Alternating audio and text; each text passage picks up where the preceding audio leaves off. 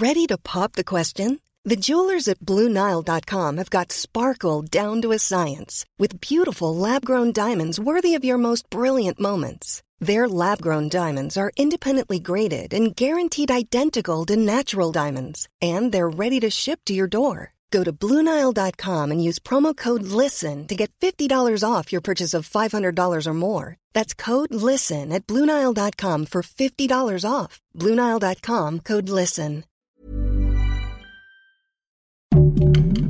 Heraldo Podcast, un lugar para tus oídos. Hoy, en primera plana, en Morena defienden a toda costa la propuesta de reforma energética de AMLO.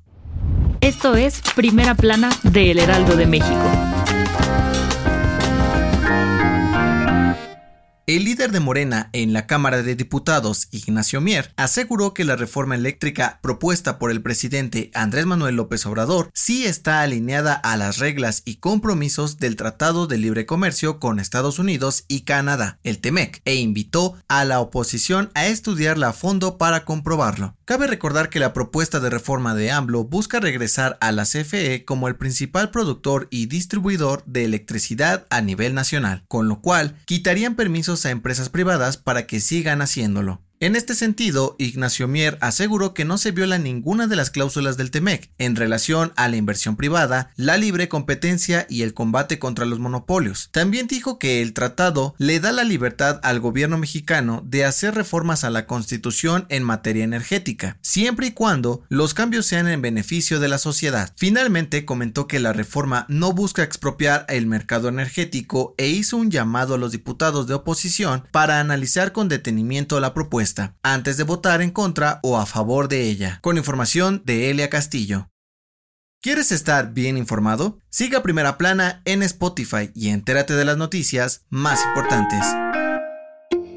A partir de hoy, Estados Unidos reabrirá las fronteras terrestres y aéreas para los viajeros de todo el mundo tras 20 meses de restricciones impuestas debido a la pandemia por COVID-19. Las autoridades estadounidenses informaron que todos los visitantes mayores de edad que quieran ingresar al país necesitarán presentar comprobante de esquema completo de vacunación contra coronavirus y una prueba negativa realizada máximo tres días antes de viajar. Las vacunas aceptadas para viajar a Estados Unidos son aquellas que han sido aprobadas por la Organización Mundial de la Salud, Johnson Johnson, Pfizer BioNTech, Sinovac, AstraZeneca, Moderna y Sinopharm. Por otro lado, los niños podrán entrar al país sin estar vacunados contra el COVID-19, pues aún no se han implementado políticas con respecto a la vacunación de menores. Además de estos requisitos, para entrar a Estados Unidos deberás contar con los documentos habituales de viaje, es decir, pasaporte y visa vigente.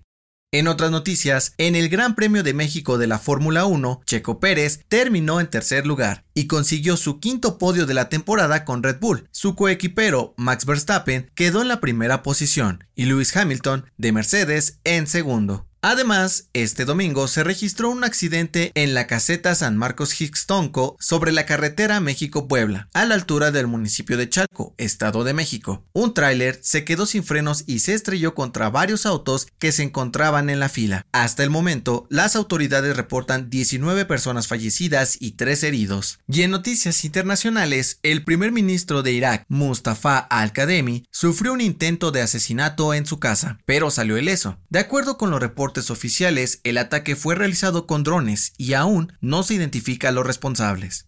El dato que cambiará tu día. Día como hoy, pero de 1793, el Museo del Louvre, en París, abrió sus puertas al público para convertirse en un recinto mundial del arte.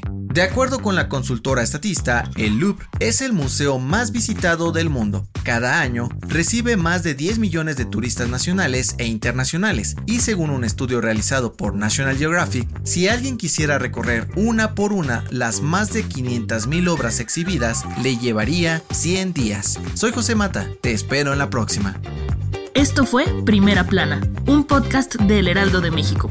Encuentra nuestra primera plana en el periódico impreso, página web y ahora en podcast. Síguenos en Instagram y TikTok como El Heraldo Podcast y en Facebook, Twitter y YouTube como El Heraldo de México. Hasta mañana.